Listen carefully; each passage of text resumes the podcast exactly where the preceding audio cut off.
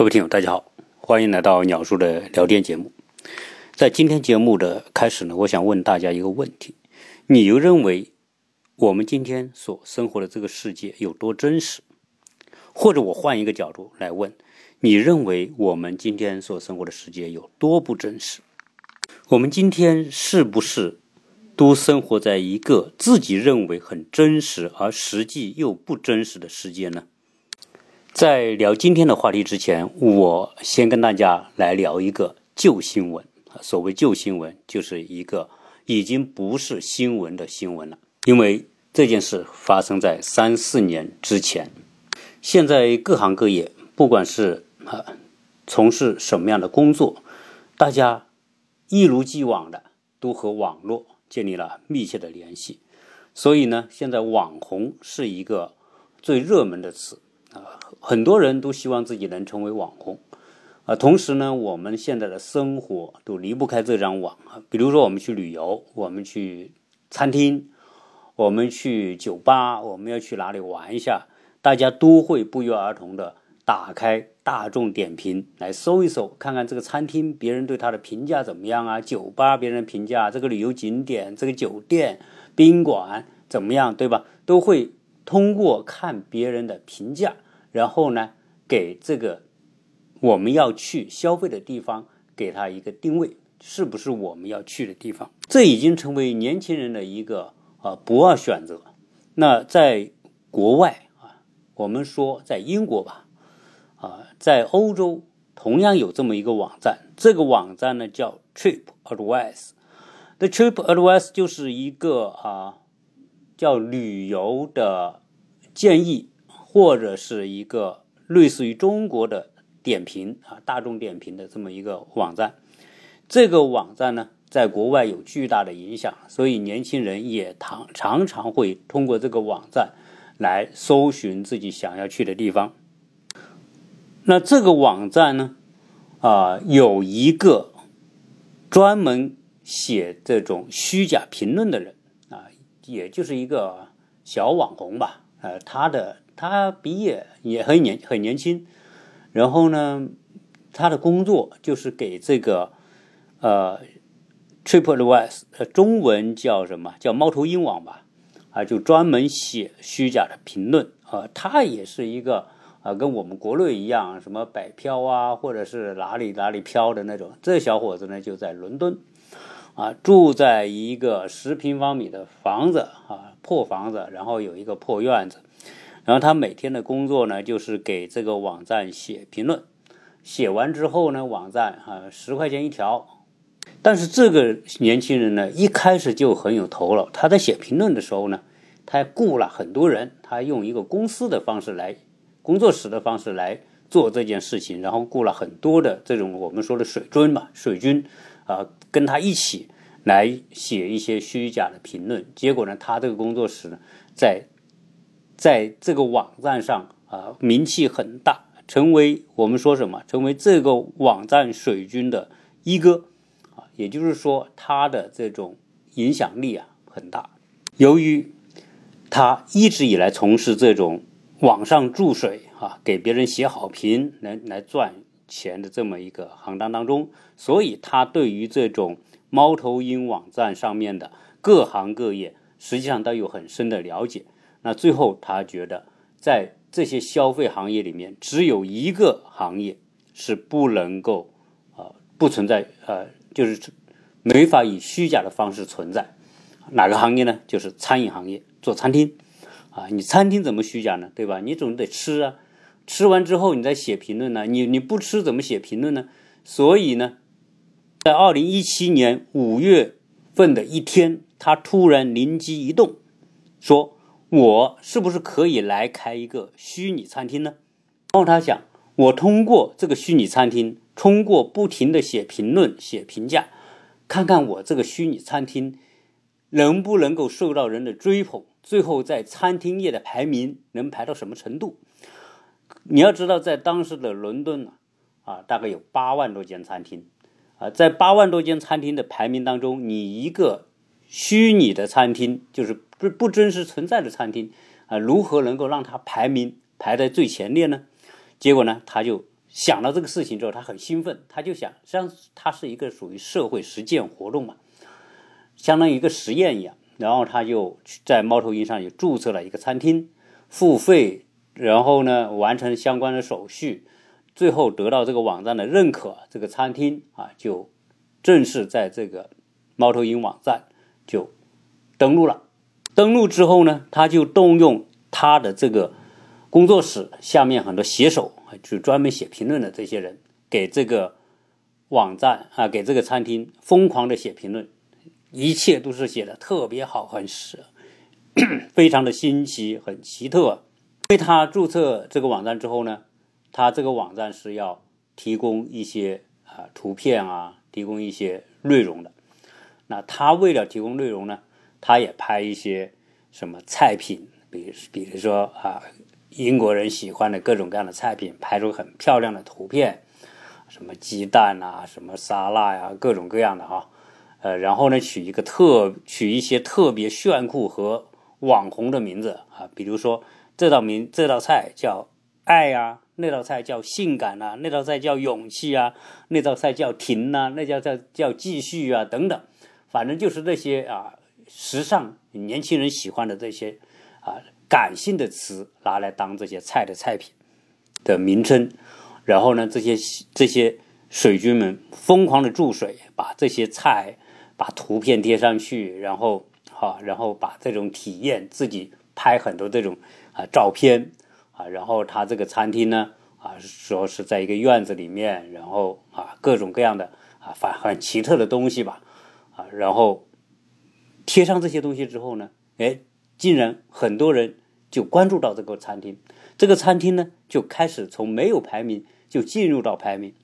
然后呢从。末端到了后面排一万多名啊，然后呢，他们一如既往的做的这些啊注水的事情，那这些评论完全都是虚假的，但是它会影响到很多人啊。结果呢，他这个网站呢，根据别人的点赞，根据别人的阅读，根据这些人所给的虚假的评价啊，然后呢就。给他评级不断的上升啊，从一万多名上升到五千名，五千名上升到一千多名，然后呢又上升到五百多名，啊，一级一级往上爬啊，然后到一百多名，到五十名，到这个时候啊，关注的人特别多，因为他他要搞这样一个实验呢，他又有一个他要注册一个网站，然后呢有一个相对应的业务邮箱，他还搞了一个电话。啊，专门叫这个订餐电话。当他当他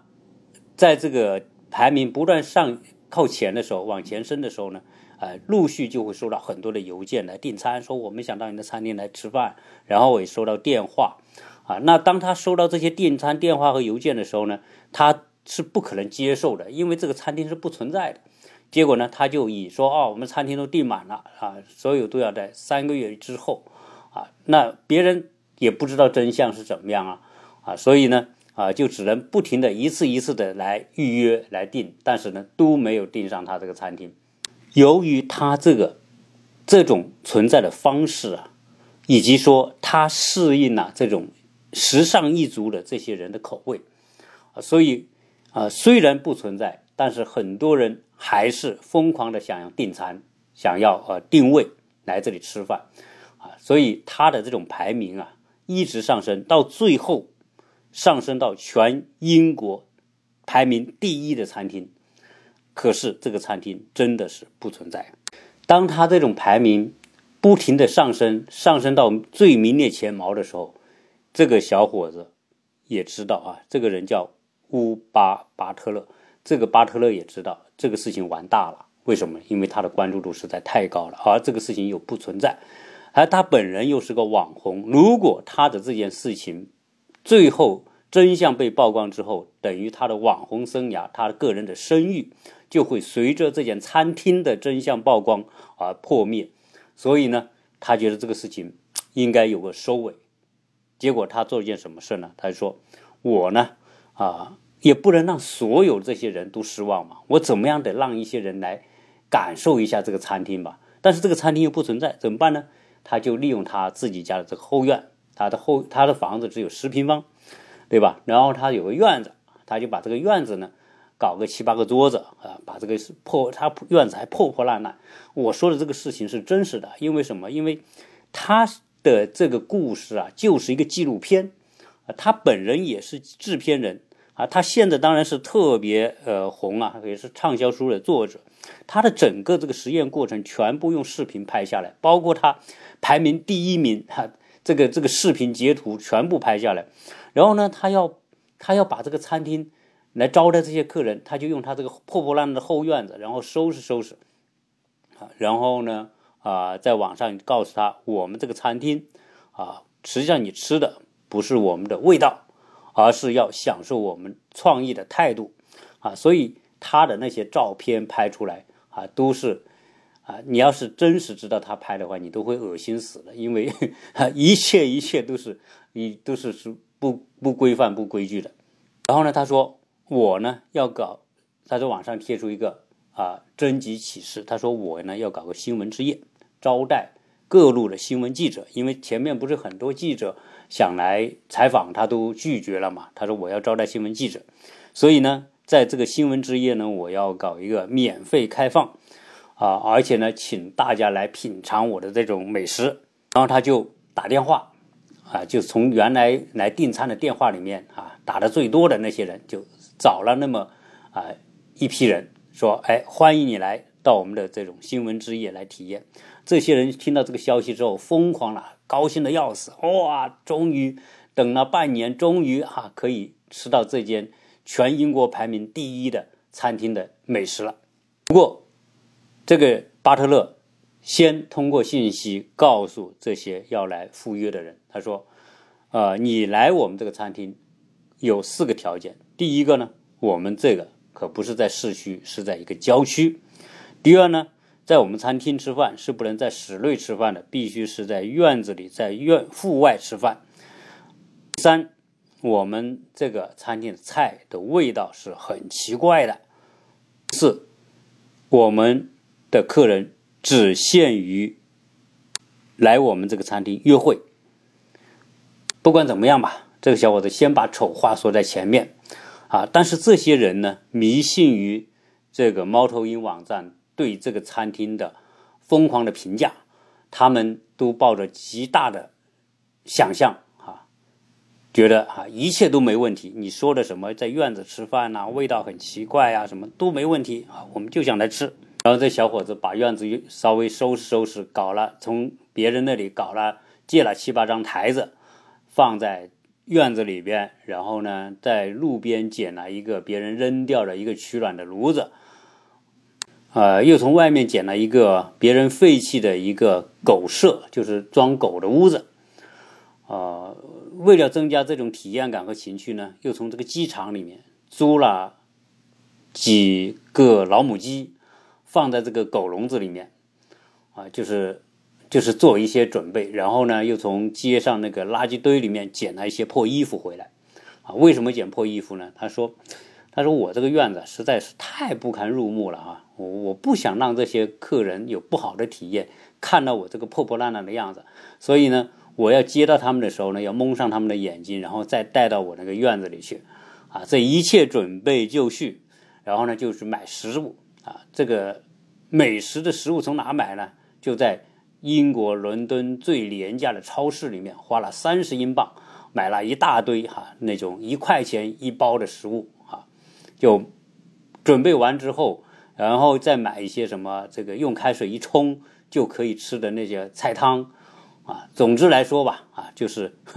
别人那些救济穷人吃的东西。按照预约，这些客人就来到他指定的地点。来到之后呢，这个巴特勒就拿着一些破衣服，然后说：“哎，你们把眼睛蒙着。”结果每个人都把眼睛蒙着。然后呢，他说：“我带着你们走，你们手牵手，然后呢，去到我那个餐厅。”哦，这些客人觉得哇，还有这么新奇的方法，难道进入这个餐厅的方法都与众不同啊？真是充满创意啊！好，结果这些人很乖乖的啊，然后就蒙上眼睛，手牵手，然后走过了那个院子前面那段不堪入目的地方，最后进到他的院子里面，然后呢安排座位坐下，总共呢啊就是三张桌子给他们，啊，也就来了七八个人吧，啊，完了之后呢，啊，他们看到这些客人进来之后呢，就看到哦，这个餐厅里面已经有三四张桌子已经坐满人了，那这些坐满人的这些人呢，啊，都是这个巴特勒请来的他的一些水军，啊，就是专门携手这些朋友啊，滥竽充数，然后做托，啊，坐在这个餐厅。然后看到这些人进来之后，这些吃完、装作吃完饭的人就跟他们讲：“哇，这个真的是美食啊，太有创意了，等等啊，一一顿神夸。”所以这些客人也很期待哈。当然，他也因为是晚上嘛，也搞得比较浪漫。因为为什么要晚上？新闻之夜，因为因为他那个地方实在太破烂了，破烂呢，黑夜可以遮盖很多不堪入目的地方。然后呢，他再用一些隐隐约约的灯光，搞点烛光等等，对吧？把浪漫的情调做出来啊，所以在这种情况之下用餐呢，也不会感觉到周边就有多破破烂烂，而偶尔这个母鸡在身边转来转去，他们也觉得很生新奇啊。然后呢，他的那帮朋友们就在他的那个住房里面开始准备这些美食。这他没有厨房啊，他就是一个十平方的房间，有个烤箱，有个微波炉，他就用烤箱、微波炉把从廉价超市买来的一块钱一份的餐，啊弄一弄，然后呢用用个盘子给他装的很很别致，啊送端到客人面前啊，客人一看，哎呦，疯狂拍照，然后端出来汤五毛钱一份的，拿开水一冲，啊，然后端到他面前，哇，这客人。你知道高档餐厅嘛？东西都不在于多，还在于少。然后这些体验的客人啊，就疯狂的拍照上朋友圈啊。然后呢，吃吃完之后，这些人给出的评价一致是出奇的好，说：“哎呦，这个餐厅啊，是我吃过的最地道的菜。”啊，有的人说：“哎呦，这个是我小时候的味道。”啊，有的人甚至说这是二战时候的餐餐的味道都有了，还有美国人来说，哎呦，我们美国可吃不到这么有味道的餐了。啊，总之来说，这些人可能他的心智已经完全被当初这个网站上的评价所迷惑了。一顿神吃之后，啊，这些人吃完就照样啊把眼睛蒙上，然后再被这个巴特勒牵着啊回到了原来的街上。啊，这一顿餐就结束了。总之，这顿餐之后呢，啊，更多的网上的疯狂的评价出现了啊，说这真是一个特殊的体验，啊，全伦敦最独一无二的餐厅等等。但是，这个巴特勒在请这些客人来的时候呢，他说他没有收他们一分钱的费用，因为，呃，他怕这个事情打搞砸，搞砸之后呢，对吧？吃坏吃坏肚子，对吧？然后呢，但是他就说，哎，这些都是免费的，啊，所以呢，啊，这个体验之夜呢就完美结束。结束之后呢，真相还是没有被揭穿，啊，这些来的客人都是一致的好评。这个巴特勒知道这个事情已经玩到头了，不能再玩下去了。结果呢，他就在网上发出来一条声明，说这个所谓的餐厅名字叫杜维奇的棚子，这个餐厅。现在在英国排名第一的餐厅是不存在的。他说：“我只想做一个实验，到底这种评论评价会给人们带来多大的影响？”这个巴特勒他可是一个营销奇才啊！你想，他利用他手中的资源，轻而易举的把一个根本不存在的破破烂烂的地方，对吧？把它推到了全英国餐厅第一名。然后呢，他还干了很多很疯狂的事情，到巴黎时装时装周，然后在路边，在巴黎的路边买了一个根本就不知名的牌子，然后呢拿去参加巴黎时装时装周，利用他的这种影响力，竟然把那个根本不知名的牌子推成了巴黎时装周的一个网红品牌，啊，一夜成名，些。超模那些时装公司那些买手都疯狂的要跟他合作。这个故事是一个真人真事，而且拍成纪录片，大家可以在网上去搜杜维奇的棚子，或者你搜乌巴巴特勒，或者搜英国营销天才啊，都可以找到这条新闻或者是相关的纪录片内容。所以讲完这个故事之后呢，我们要回到我们这期节目一开始提出的问题：到底这个世界是不是真实的？我想，我们绝大部分的朋友或者是听友一定会给出一个结论，说这个世界当然是真实的，因为我们每天在生活，我们每天在使用东西，我们每天在消费，我们每天在感受，难道这些东西都不是真实的吗？而通过这个故事。告诉我们，实际上我们都生活在自认为真实而实际并不真实的世界。这就是互联网时代的人们生活的真相。互联网时代，我们在享受信息爆炸、各种各样信息层出不穷的时候，实际上我们对事物真相的判断力已经变得越来越弱。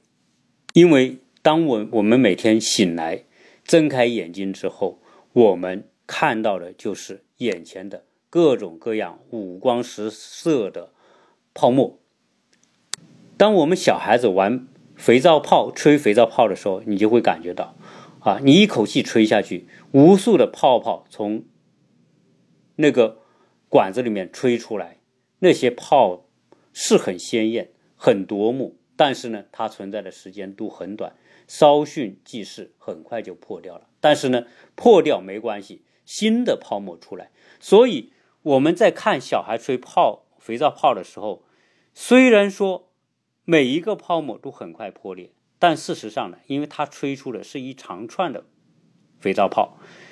后面的肥皂泡很快就顶替了前面破裂破裂的肥皂泡，所以在我们眼前总是有肥皂泡在飞舞，在出现。啊，我们并不觉得单一个肥皂泡破灭有什么问题啊，因为持续的泡沫一直在我们眼前流过，所以在今天这个时候，由于泡沫捂住了我们人的视觉啊，所以我们呢啊很容易被它吸引啊，网上的无数的东西，大众点评也好，猫头鹰点评也好，这些东西。啊，特别是什么呢？特别是名人的点评。大家知道现在为什么有网红带货，就是因为他是名人，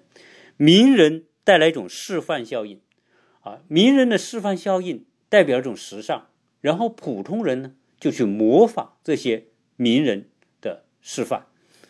似乎这些名人所做的事情就代表当今的时尚，代表当今的品味，代表当今的趋势。这样一来。我们通过模仿取代了思考，这哪还要思考什么呢？对吧？看到这些那么有名的人在做的事情肯定是对的，那我们就模仿就行。我们还要想什么呢？这种趋同性的模仿，又带来社会群体的归属感啊。比如说，我穿某一类的衣服啊，某个明星穿，很多人穿，然后我也穿，这个时候我就属于这个群体当中的一员啊。别人看到他这些东西呢？都慢慢变成标签化，啊，比如说，呃，谁谁谁啊，拿了什么最新款的什么包包啊，然后广告一出来，然后很多有钱的时尚女性也就买这些包包，这包包一买一拎啊，一走出去啊，就告诉别人我也是这个包包群体当中的一员哈，我也是这种有品位的消费者当中的一员，而实际上，大家会知道这些明星。本身他们的行为，他也不知道他为什么要做这个事情，他们的行为也是身不由己。为什么？因为明星他有发光度，明星有广告效应，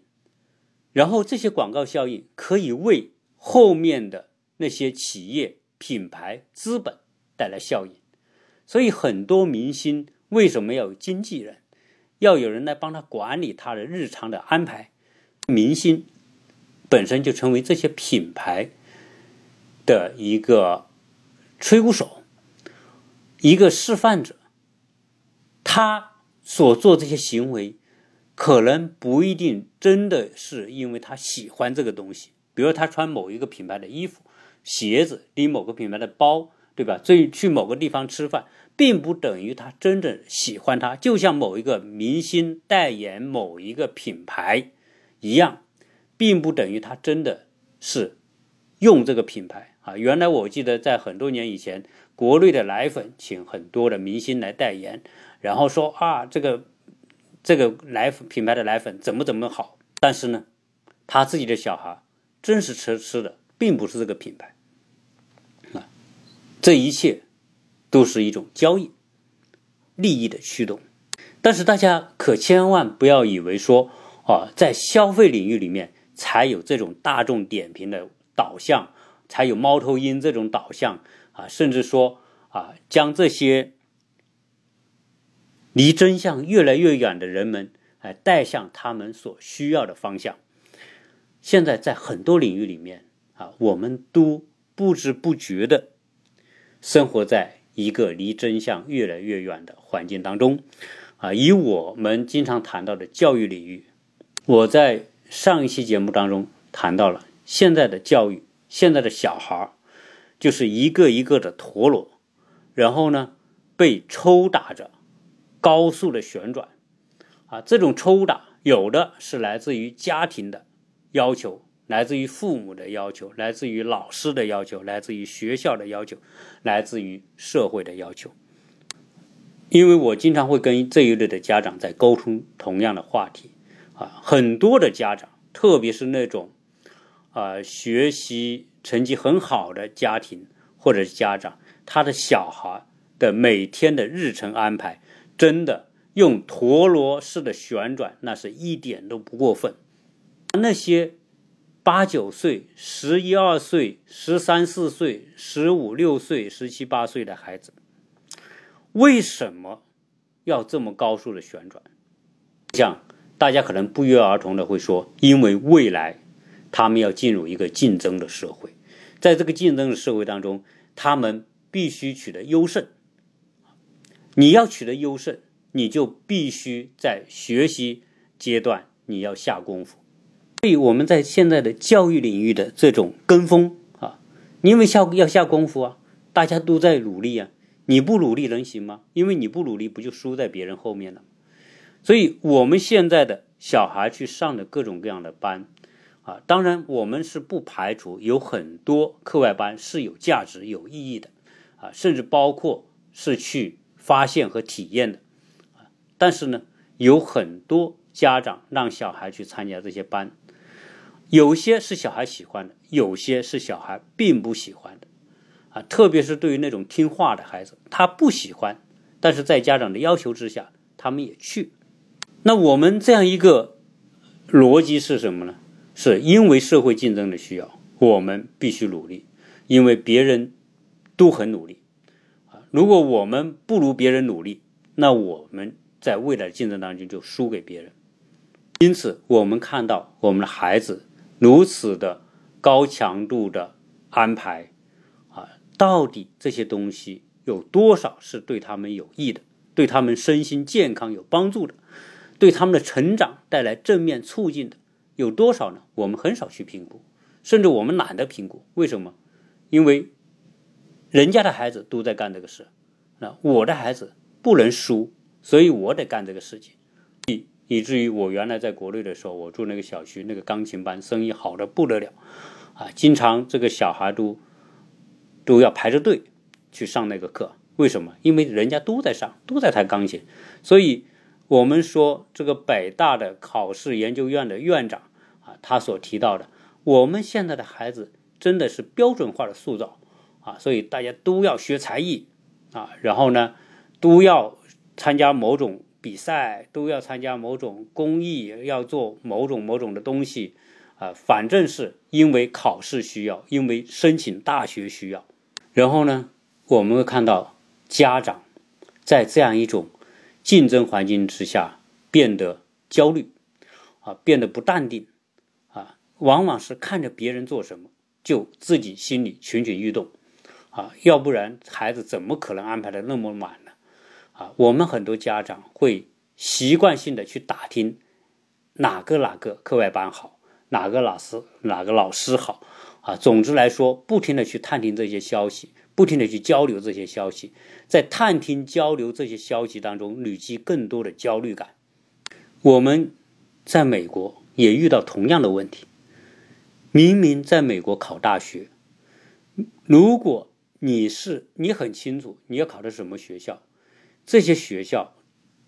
在他的官方网站都很明确的告诉你要申请我这个学校需要的条件是什么。但是呢，我们的家长总觉得光看这个东西不够，要找一个中介机构，要找一个升学顾问。啊，认为好像不找这个升学顾问，孩子就考不取这个学校一样。啊，这种倾向在国内尤其明显。很多听友给我留言说，我孩子啊想考什么什么学校，你有什么建议没有？或者你可以给我一些什么样的一些方式和思考啊？那我说这些东西啊，最重要的，你家长不要那么使劲，让孩子自己来。孩子，你可以看那个网站，每个学校的招生需要什么东西。比如说，我儿子想考动漫专业，我呢就花了很多时间去研究这个东西。我研究这个东西之后呢，我发现实际上美国申请学校是非常的清晰，它没有什么东西需要你暗箱操作的，你按照它的规则来做就行。比如说，它对成绩的要求，GPA 是多少？它自然就有，比如三点五以上、三点七以上，它列出来。那这个时候你还要干嘛呢？你需要的就是把你的 GPA 成绩达到这个标准了。然后呢，你考艺术学校需要提供多少作品，对吧？多少幅作品，你就你就去准备这些作品就行了啊。然后有些学校规定说啊，要不要不要求 GPA 或者呃成绩要求啊？GPA 是主要，就是 ACT、SAT 的成绩要求要不要？他都很明确，啊，要不要推荐信，他也会告诉你。有些学校要，有些学校不要。要不要课外活动的啊？这个公益活动的要求，他也会讲啊。所以实际上，呃美国申请学校很多时候啊，我们家长总是担心我们孩子考不取这种学校，然后会导致什么呢？家长在旁旁边过分过分使劲的情况。啊，这种使劲的程度远远超过孩子们使劲的程度，以至于我现在在这边收到很多的家长跟我的联系，是这个孩子已经大学毕业了，已经硕士毕业了，家长还在跟我咨询这个孩子，他讲到美国来读博士、读硕士，该去哪一个学校啊？该该有你有什么建议等等，啊，就我就觉得。啊在这里，我不是批评这些家长啊，我只是告诉这些家长，你的孩子都大学毕业了，他申请什么学校还需要你通过其他的方式来，那只能证明你的孩子对于自己未来要走什么路并不清晰。真正这一切的信息的来源，你的孩子如果读到大学毕业，完全有能力自己来了解这些信息、分析和判断。你要去什么学校，不要去什么学校。基于这个学校周围的环境，实际上现在呢都有很多方式可以去了解，不要去道听途说。现在的互联网时代给人们的道听途说提供了极其便利的东西，而这种道听途说就是我说的出现在我们眼前的一个一个的泡沫啊，这一个一个的肥肥皂泡，非常的光鲜。但是它都不可靠，我们应该让孩子知道泡沫之下的东西是什么，那个才是相对比较真实的东西和状态。有一个家长他给我留言说，我儿子今年申请美国大学，申请了哪几个哪几个哪几个啊？然后问我应该去哪一个？大家觉得这个问题好像是一个问题。但实际上根本就不构成问题，为什么呢？因为你是你录取了，你被这些大学提供 offer 录取了之后，你选择去哪一个？这个时候呢，如果我要误导你，可能我会说啊，那你就去这个吧，去那个吧，啊，那有可能你会觉得，哎，因为啊，你做节目的原因，哈，可能你有一定的公信力，所以这个家长就会觉得，哎，你说的肯定是对的。啊，所以就把这样一个选择的主权轻而易举的就有可能移交给别人啊。所以，但是我呢，从负责任的角度，我没有给他，我告诉他，你说这些学校都录取你了，该去哪一所？实际上关键不在于问我，我对你的孩子不了解，我对你孩子未来的规划不了解，未来的走向不了解，他的兴趣。他对什么东西喜欢，我都不了解，我怎么可能给到你建议呢？我没法给到你建议。所以，你真正的提问题的方式是：我的孩子他是谁？